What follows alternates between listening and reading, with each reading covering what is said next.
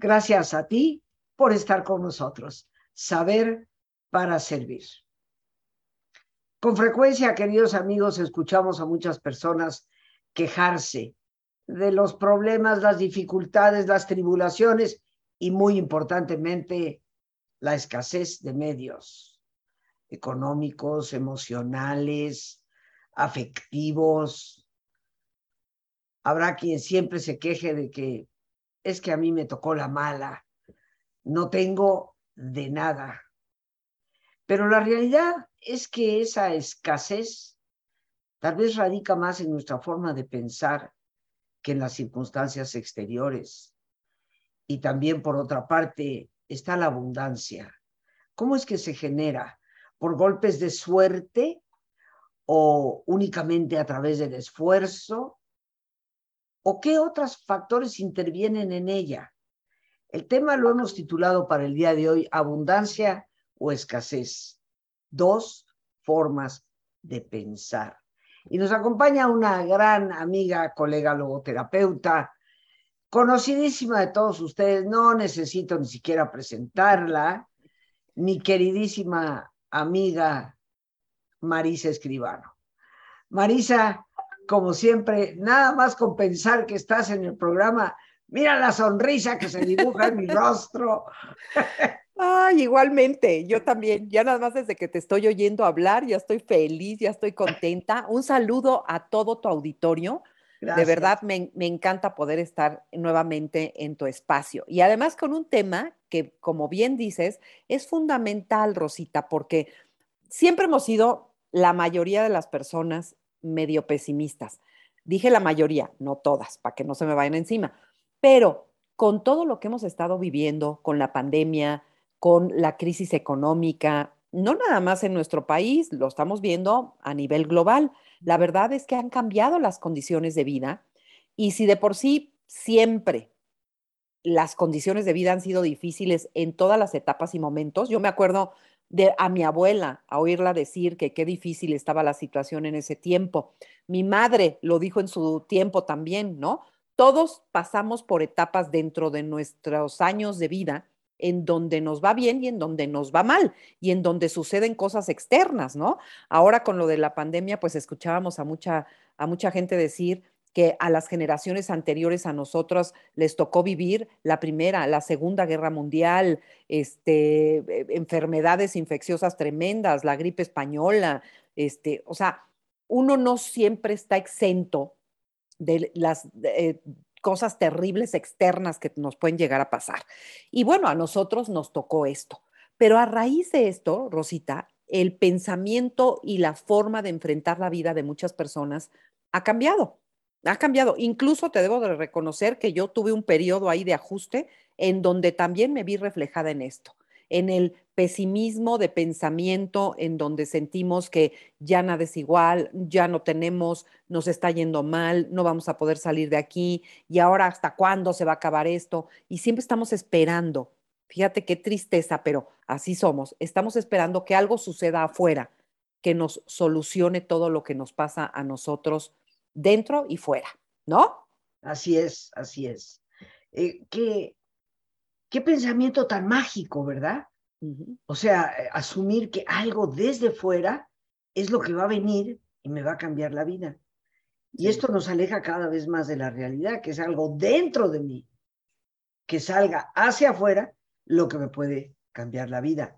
Pero comentando antes de entrar al aire, Marisa, eh, para afinar el título del programa, eh, que eventualmente lo decidimos por abundancia o escasez, dos formas de pensar en realidad, ¿dónde radica abundancia y en dónde radica la escasez? Acá. Todo está acá y acá. O sea, en, la cabecita y el corazón. En la mente y en el corazón, efectivamente. Fíjate que una vez escuché yo a alguien que me dijo, este, o, o en alguna plática o algo que dieron, esta persona, un hombre, decía, dinero hay, el que no lo tienes eres tú. Fíjate, o sea, se oye muy petulante, ¿eh? se oye terrible, pero cuando lo escuchamos todos la primera vez, como que nos volteamos a ver como diciendo, ¿qué le pasa a este tipo? O sea, qué pelado, ¿no? Pero cuando él empezó a elaborar y empezó a explicar, que la vida, en la vida hay todo. La vida genera todo en abundancia, ¿no? Entonces, hay trabajos, hay dinero, hay posibilidades, hay, eh, hay mucho.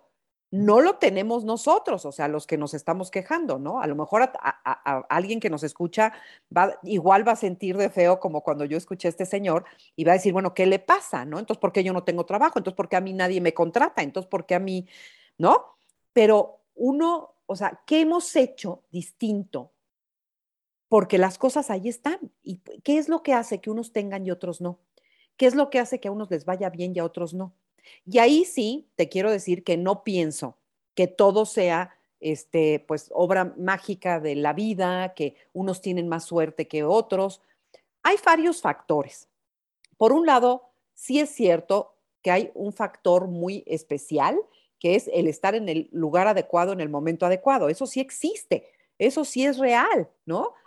Porque hemos visto que hay gente que no es más preparada que tú, que no sabe más que tú, pero que le va mejor que tú. Entonces, ¿ahí qué pasa? Pues es gente que ha estado en el momento oportuno, en, e, este, a lo mejor diciendo lo oportuno o haciendo lo oportuno. Entonces, ¿a qué nos lleva esto? A que por un lado, uno tiene que salir a buscar las cosas, porque muchas de las personas que nos hemos quejado de que no nos está yendo bien es porque tampoco nos, nos hemos movido, tampoco nos hemos salido de nuestra zona de confort, a tratar de ver más allá de lo que siempre vemos, ¿no? Queremos que nos vaya bien en esto, así. Y a veces no es ahí ni es en eso.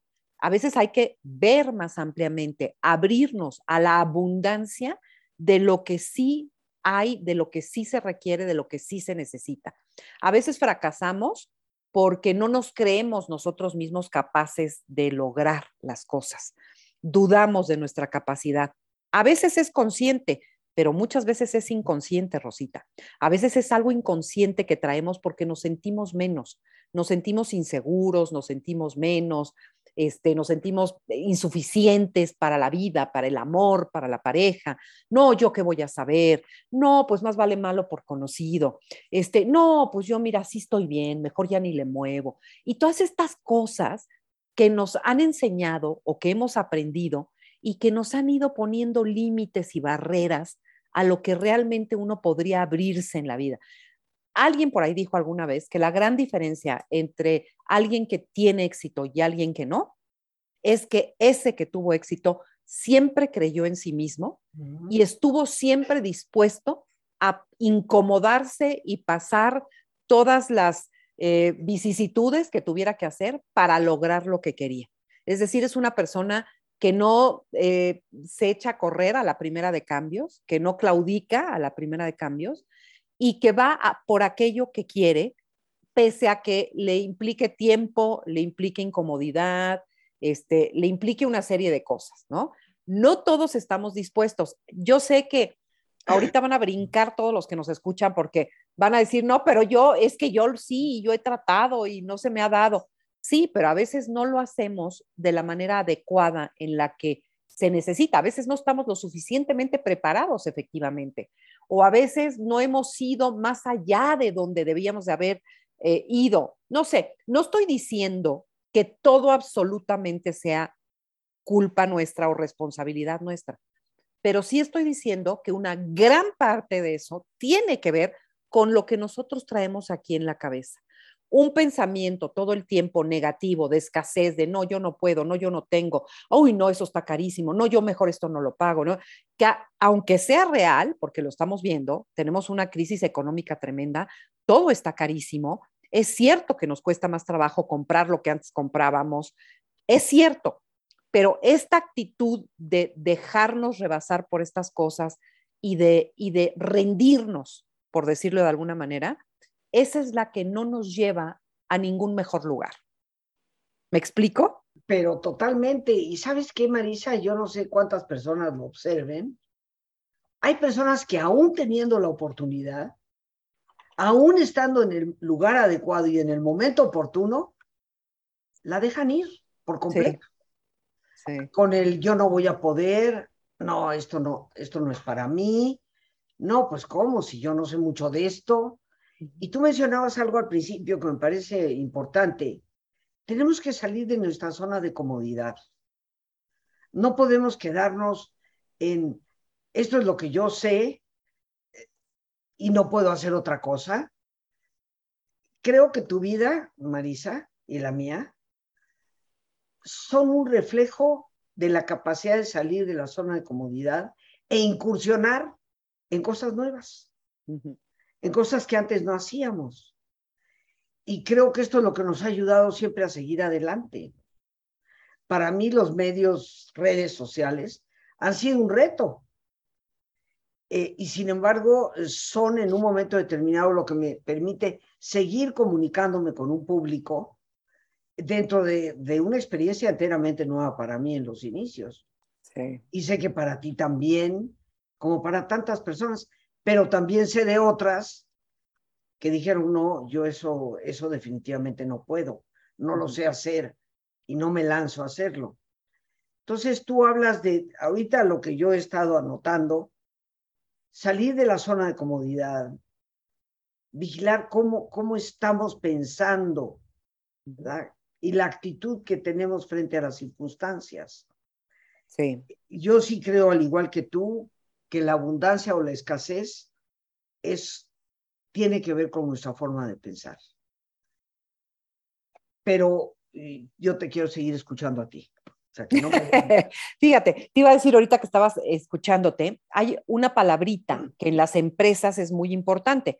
Una empresa, sobre todo que da servicio a público o que tiene que ver con algún producto que le ofrece al público, para estas empresas hay una palabra fundamental si quieren seguir estando en el mercado, que es innovación. Una empresa que no cambia, es decir, que siempre te presenta el producto de la misma manera, de la misma forma, este, eh, que todo es igualito siempre, uno pudiera pensar, ah, bueno, no, pues qué estable, qué maravilla, ya es lo conocido. No, va perdiendo, va perdiendo porque el mundo va cambiando. El mundo es cambiante y entonces requiere que nosotros vayamos cambiando junto con él. Entonces, aquellas cosas que te servían hace 20 años, hoy ya no sirven. Y ya no sirven porque justamente el mundo es otro y tú eres otro. Entonces, las empresas se obligan a innovar. ¿Qué es innovar? Pues hacer algo distinto. Por ejemplo, en el caso, te voy a hablar de los cerealitos este, redonditos que, este, que todos conocemos. Bueno, aquí sí podemos decir, ¿verdad? Para cuenta, los chirrios. Sí. Por ejemplo, la historia de los chirrios es muy interesante porque era un cereal que se hacía pero que pues no tenía mayor gracia, no tenía nada. Y de repente alguien descubre que si las se hacían en bolita y los hacían redonditos, a los niños les gustaban más. Y entonces empezaron a hacer el cerealito en forma de bolita y se empezó a vender muy bien. Pero después se dieron cuenta que todavía podían hacerle más cosas distintas y entonces a esas bolitas le pusieron colores. Y entonces inventaron otro cereal, ¿no? Y así con el tiempo ha ido evolucionando. Si ustedes se fijan, hay temporadas en donde esas mismas rueditas donitas del cereal Cheerios de repente vienen con corazones. Y tú dices, bueno, es el mismo cereal, sabe a lo mismo, es lo mismo, pero vas corriendo y compras el que tiene corazones porque, pues porque es algo distinto y nos gusta lo distinto, mm. nos gusta lo nuevo, esa es la verdad. Entonces, ir cambiando esas cosas va haciendo que la gente siga consumiendo. ¿Por qué estoy diciendo todas estas cosas si nosotros a lo mejor no tenemos estas empresas? Porque lo mismo que hay que innovar en una empresa, uno tiene que innovarse a sí mismo cuando uno es el producto. ¿Qué quiere decir eso? Reinventarte, Rosita. Reinventar nuevas formas de hacer las mismas cosas quizá, pero de hacerlas diferentes, de hacerlas de otra manera, de buscar alternativas, de buscar cómo presentarlo de una manera distinta, de, de, ser originales, de ser creativos. Y aquí esta palabra creatividad tiene que ver con la abundancia. Un pensamiento de abundancia florece a través de la creatividad. Y la verdad es que los seres humanos somos muy creativos. Quizá ahorita haya alguien que esté diciendo, no, yo no, uy, a mí eso no se me da, a mí no se me ocurre nada. No es cierto. Se te ocurre desde el momento en el que eh, este, en tu casa sacas tus verduras para hacer una sopa. En ese momento estás recreando, innovando, creando. Estás haciendo algo con lo que tienes, ¿no? Unos días le, pones jitomate, pero otro día se te acabó el jitomate y lo haces con puro caldo de pollo. Eso es creatividad. Un día no tienes este, verdura suficiente, pero le echas un puñado de pasta a tu sopa. Y entonces usaste tu creatividad, tu imaginación. Eso mismo es lo que uno tiene que utilizar para poder tener un pensamiento de abundancia. Pensar en que somos infinitamente este, creativos, infinitamente eh, imaginativos para hacer las cosas de una manera distinta. Y eso es lo que requieren estos tiempos modernos, fíjate. Hoy más que nunca, si tú te fijas, nos gusta todo lo nuevo y rápido, y rapidito, y, si, no te, si no te gusta y te aburre, en menos de tres segundos le estás cambiando. Es increíble, ¿no? Antes había mucha más paciencia.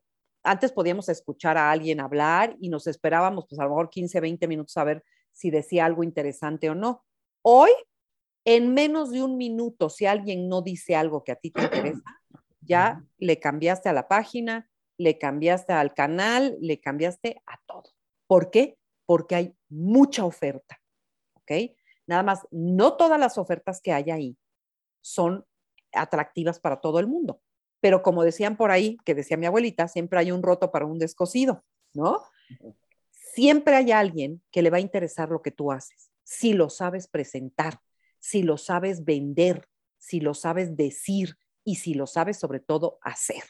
Muchas veces nos quejamos de que lo, externo no se acomoda a nuestros planes, pero nosotros somos incapaces de actualizarnos, de ampliar nuestra mente, de buscar nuevas formas de hacer lo mismo. La gente que lo hace le va de maravilla y ahí tenemos millones de ejemplos de personas exitosas que la han hecho porque justamente encontraron nuevas formas de presentar sus cosas o su trabajo o su talento o lo que sea que hagan. ¿Y qué opinas, Marisa? Estoy al, 100 de acuerdo contigo.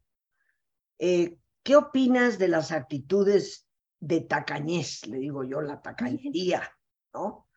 Yo a veces observo personas que se quejan increíblemente de, su escasez, pero tienen una mentalidad de escasez y todo lo pichicatean, ¿no? Te pichicatean los 20 centavitos eh, siempre se sienten constreñidas a, no, no, no, ¿cómo voy a gastar yo en eso? Cuando obviamente tal vez sí tienen la posibilidad de hacerlo, pero sienten que no, ¿cómo, cómo lo voy a gastar? No se, no se puede, no se debe. ¿Qué opinas tú de eso, de esa mentalidad del tacaño? Habrá gente que diga, oh, hay gente que tiene mucho recurso económico y son tacaños. Sí, definitivamente, ¿no? Pero creo que son tacaños en cierto sentido, en falta de generosidad, en falta de consideración. Yo creo que hay diferentes tipos de tacañería. Sí, exacto, porque no tiene que ver nada más con el dinero. Hay gente que no tiene nada y te da todo lo que puede. O sea, cuando no has ido, por ejemplo, a un pequeño pueblito donde alguien te invita a comer y te dan todo lo que tienen, todos sus frijolitos, todo su mole, digo porque así me pasó una vez, y, gente extraordinaria, generosa, dadivosa, que no tiene un peso, pero que te da todo lo que tiene. ¿Me entiendes? O sea, ahí hay abundancia de, de, amor, de cariño, de afecto, de generosidad. La gente que es tacaña, es tacaña en todo en su vida. Es poquiterita en todo en su vida. Entonces, todo es chiquito, todo es poquito, todo es medidito, todo es... Y eso está muy mal, ¿no? Habrá quien quiera vivir así, pero tú creas tu propia realidad y quien vive así, así se queda, así se queda estancado. No estamos diciendo, porque este tema de la abundancia no tiene nada más que ver con lo económico. Eh, ah, también está implícito lo económico, pero no es nada más lo económico. Pero la gente y tampoco estamos proponiendo que la gente vaya y vote todos sus 10 pesos, ¿verdad? Y que al día siguiente no tenga con qué pagar la luz tampoco. Pero es algo que viene de dentro, no tiene que ver ni siquiera con la cantidad de que gastas, ni cuánto gastas, ni cómo lo gastas. Tiene que ver con esta actitud de ser abundante en todo. De, de y lo puedes ver en tu casa si es que compras este, un, un cuarto de pedacito de pechuga o de muslito para cada quien, ¿no? Hay gente que todo lo hace exacto, minucioso, medido y esta caña. Y hay gente que dice, este, te sirvo dos muslos, ¿no? O, lo que quieras, ¿no? Eso es una actitud ante la vida, aunque parezca que no, es una actitud, es una forma de vivir la vida, la abundancia o la escasez.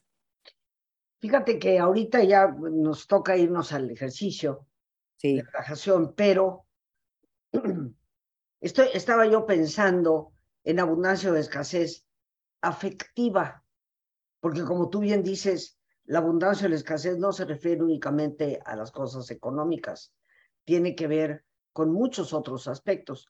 Pero ¿qué te parece si lo tratamos en los minutos que nos queden después del ejercicio? Perfecto, lista para relajarme. Perfecto, muy bien, Marisa. Bueno, amigos, pues nos vamos a nuestro ejercicio de relajación. Así que, como siempre, te pido que te pongas cómodo. Si te es posible hacer el alto completo, el alto total, que mejor que cerrar tus ojos. Así que en una posición cómoda con tus ojos cerrados, toma conciencia de tu respiración, del entrar y el salir del aire en tu cuerpo. Imagina cómo al inhalar, así como llevas oxígeno a todas tus células, inhalas también serenidad para tu mente. Al exhalar, así como tu cuerpo se libera de toxinas, imagina cómo en ese aire que sale, tú también te liberas de todas las presiones y todas las tensiones. Respira profundamente.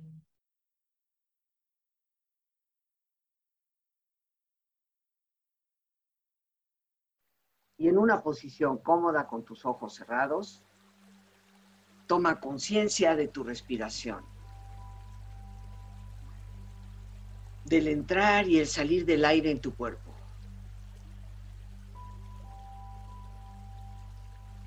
E imagina cómo al inhalar, así como llevas oxígeno a todas tus células, inhalas también serenidad para tu mente.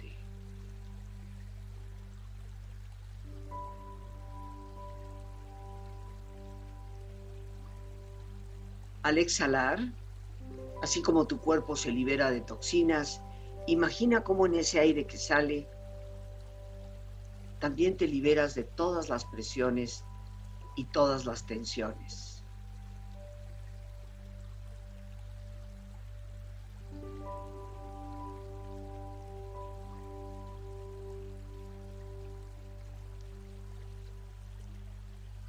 Respira profundamente.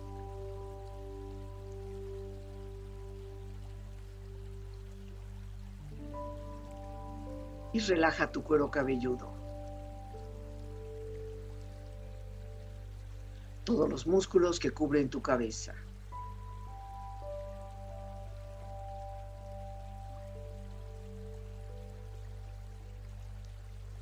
Relaja tu frente. Siente la piel, la vibración de la piel que cubre tu frente.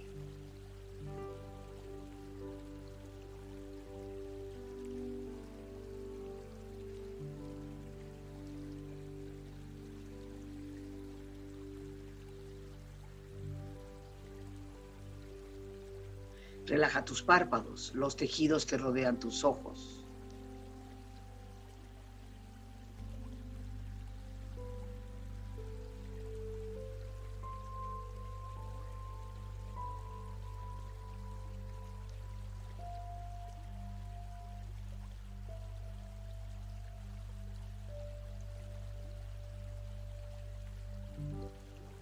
Relaja tus mejillas, toda la piel, todos los músculos que cubren tu cara.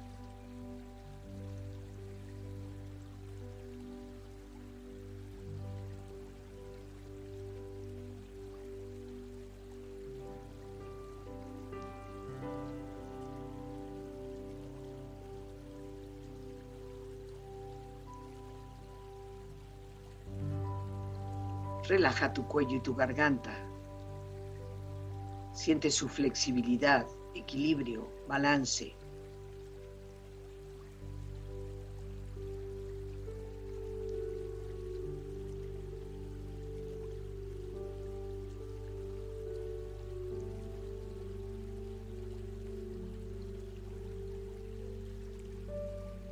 Relaja tus hombros, brazos y manos, así como tu espalda. Siente una agradable sensación que relaja todos los músculos en estas partes de tu cuerpo.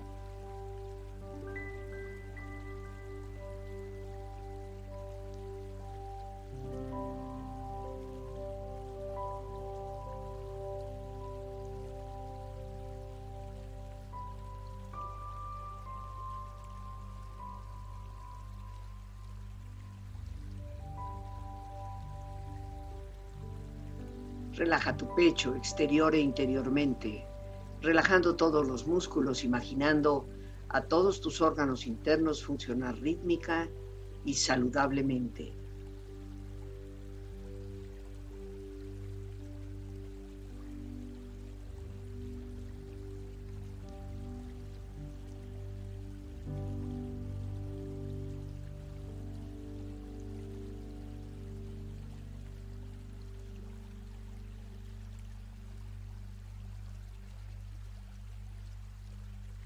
Relaja tu abdomen, exterior e interiormente, relajando todos los músculos, imaginando a todos tus órganos internos funcionar rítmica y saludablemente.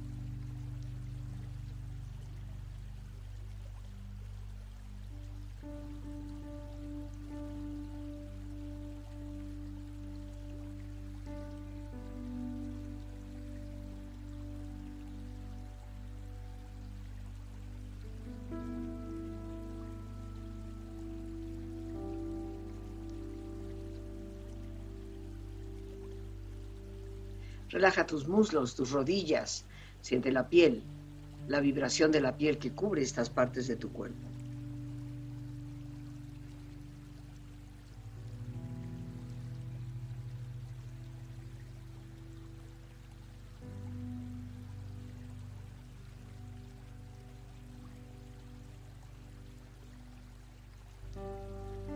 Relaja tus pantorrillas y tus pies.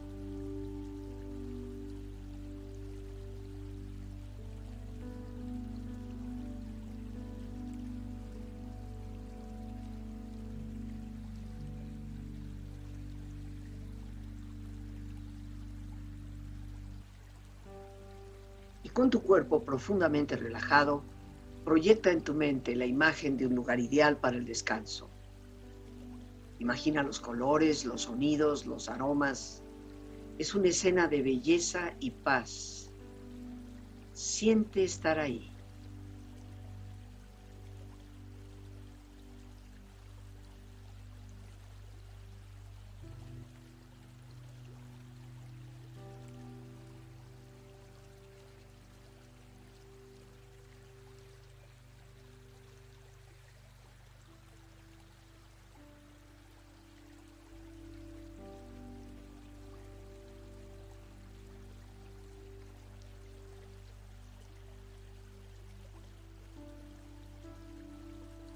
Con tu cuerpo relajado y tu mente serena, reflexiona.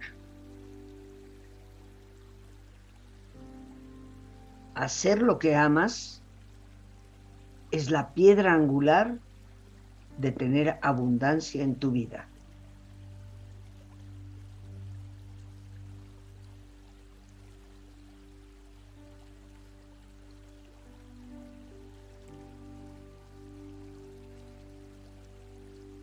Tres poderosas leyes de la abundancia. La primera,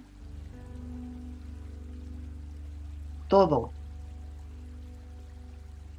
lo que requerirás en la vida será resultado de lo que dices o haces.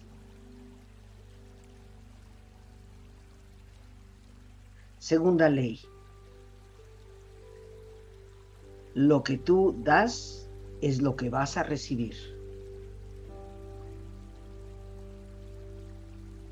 Tercera ley. La única manera de que mañana seas feliz es que hoy también lo seas.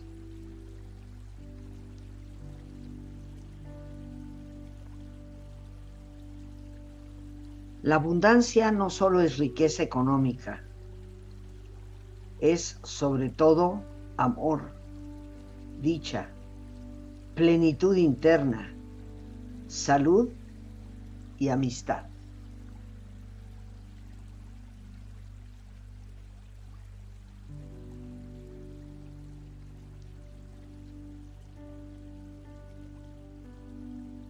Respira profundamente.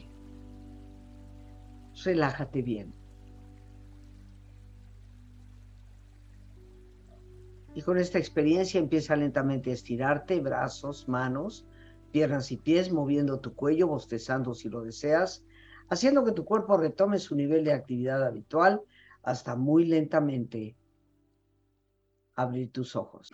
Ojos abiertos, bien despierto, muy a gusto, bien descansado y en perfecto estado de salud, sintiéndote mejor que antes. Aquí estamos de regreso con nuestra gran invitada y amiga Marisa Escribano, que por cierto, qué bonito te relajaste, Marisa. Yo sé que, yo sé que las personas no nos ven, eh, pero yo sí te estoy mirando. Ay, es que me encanta así, mira, estaba yo zen. Zen. Rico. Eh, fíjate, antes, antes de seguir con unos pocos minutitos sobre esto de que la abundancia va mucho más allá del factor económico, eh, danos por favor todas tus redes, eh, dónde se puede comunicar las personas contigo. Yo les digo, no se vayan a perder los programas de Marisa Escribano, porque aparte de aprender, se van a reír mucho. Es una persona excepcionalmente simpática. Eh, yo, bueno, aparte de quererte, disfruto mucho de lo que haces, Marisa. Así que danos, por favor, los datos. Lore Lolo los va a poner ahí para que las personas tomen nota. Muchas gracias, Rosita. Pues eh, prácticamente estoy en casi todas las, redes sociales, pero por supuesto y muy importantemente, los martes hago mi transmisión a las 7 de la noche en vivo por Facebook Live, un programa de entrevistas también muy entretenido, muy interesante, con mucha profundidad, pero también muy divertidos. Entonces, a las 7 de la noche por Facebook Live.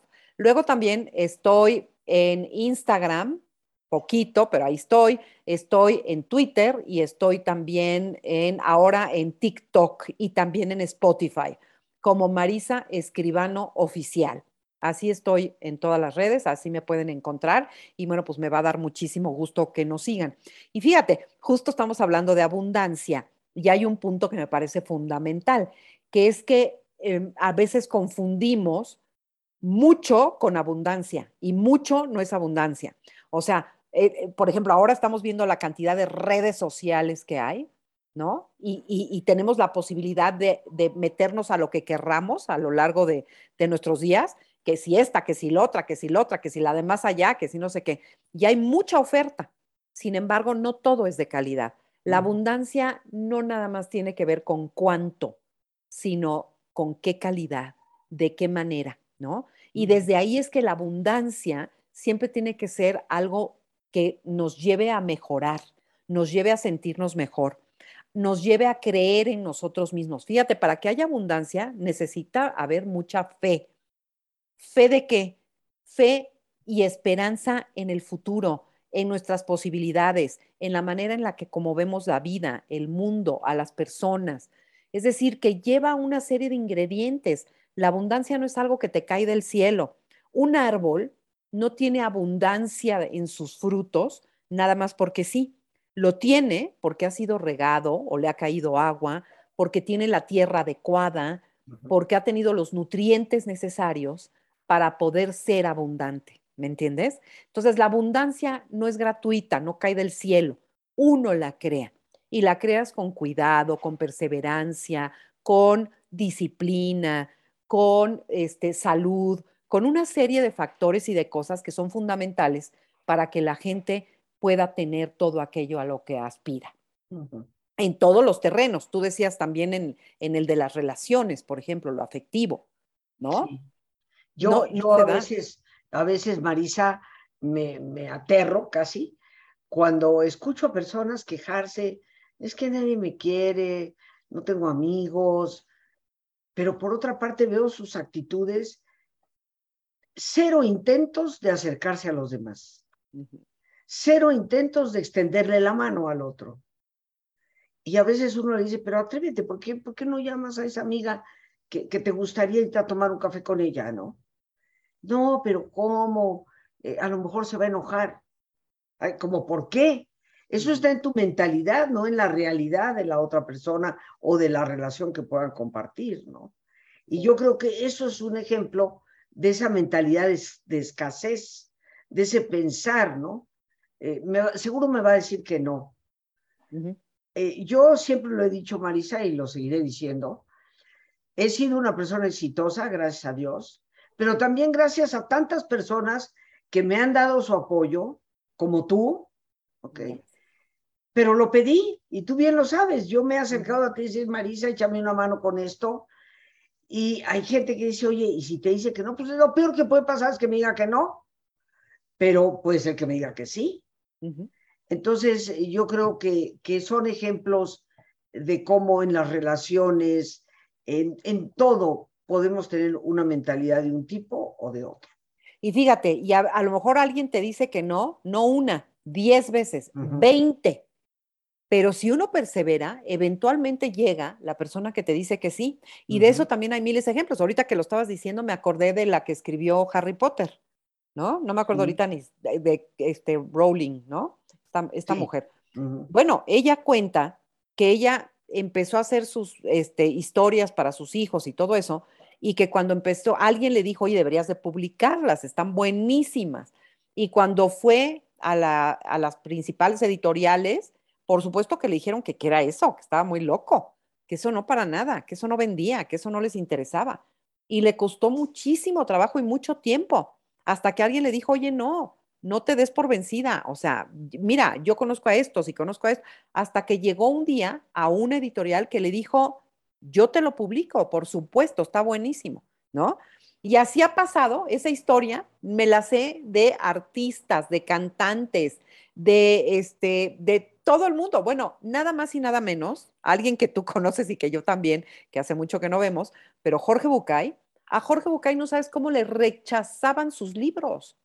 Nadie quería publicarlo. Hasta que finalmente un amigo suyo con una editorial chiquita le dijo, dámelo, yo te lo publico. Así como haciéndole un favor. Sí. Lo publicó y fue el exitazo del momento en Argentina y luego, bueno, pues ya la historia de México. Pero ¿a qué voy con todo eso? Que nos asustamos al primer no que alguien nos dice. Alguien te dice no y ya. Este, a mí me pasó ¿eh? en algún momento de mi vida que yo empecé con, a, montar una, pues una como clínica que tenía que ver con salud, pero también salud mental y salud física y no sé qué. La empecé, nos empezó a ir muy bien y de repente vino la influenza, fue en la época de la influenza. Y entonces resulta que nos asustaron a todos este, nos mandaron a nuestras casas, ¿te acuerdas? O sea, pues es que ya eso ya suena muy viejo, pero nos mandaron a nuestras casas cuando eso era algo completamente nuevo para nosotros y yo decidí cerrar todo y, ya porque, pues porque se había acabado todo. Resulta que al mes estábamos todos volviendo a hacer la vida, nada más que yo ya no tenía el lugar que había montado, ¿no? Entonces, porque me asusté. Entonces, nos asustamos al primer no que alguien te dice. Muy importante esto que dices, ¿no? El, el no, el no, no, no, no, no, no, puede llegar a convertirse en un sí. Así es. Y, nunca hay que intentarlo. Yo quisiera eh, compartir con ustedes, nos queda poco tiempo, pero si tú me lo permites, algo sumamente interesante. Eh, yo estudié con Albert Ellis, el ah. creador de la terapia racional emotiva conductual. Sí. Eh, estuve con él y aprendí mucho de él y pero recuerdo una anécdota de su vida. Albert Ellis era un hombre extremadamente tímido en su juventud, muy tímido. Eh, muy loquito, yo lo veía también medio loquito, pero en fin, muy tímido. Y él relató una experiencia. Dijo, yo era incapaz de, de, acercarme a una chica para pedirle que fuéramos al cine a tomar un café, a, a donde fuera. Vaya, no se me daba hasta que me di cuenta cuán solitario estaba yo y, y, que tenía que romper ese patrón. Entonces decidí irme al Parque Central en la ciudad de Nueva York y buscar donde hubiera una chica sentada sola y sentarme ahí al ladito de la banca y de repente decirle, oiga, ¿le gustaría salir conmigo? Dice, por supuesto que la, la respuesta era no.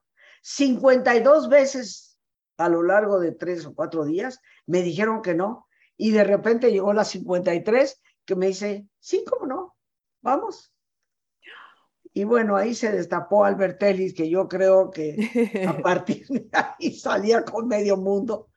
Pero fue una anécdota que él contó de su vida respecto a cómo nuestro pensamiento, el pensar me van a decir que no, me van a decir que no, lo detenía hasta que dijo, bueno, ¿y qué si me dicen que no? Tal vez uno me diga que sí. Y así sucedió en su vida hasta su muy entrada de edad, ochenta y tantos años, todavía seguía invitando. Todavía ya le dicen que sí más pronto. Hombre. ¿Verdad? Oye, pero todo eso nos lleva a que todo está en nuestra mente y que la escasez o la abundancia nacen y parten de aquí. Por supuesto que hay momentos críticos en la vida, por supuesto que hay crisis, por supuesto que a veces no se dan muchas de las oportunidades, pero a veces nosotros somos los que no nos damos la oportunidad. Muy bien, un excelente cierre, mi querida Marisa. Muchas gracias, amiga preciosa. Muchas gracias a todos y recuerden de seguirme los martes en Marisa Escribano Oficial en Facebook. Claro que sí. Ahí estaremos contigo, mi querida Marisa. Y bueno, pues nos despedimos por el día de hoy dando gracias a Dios por este espacio que siempre nos permite compartir, por nuestra extraordinaria invitada Marisa Escribano. Gracias a Lorena Sánchez, nuestra productora, y a ti. El más importante de todos, una vez más, gracias.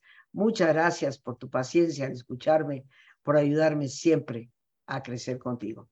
Que Dios te bendiga.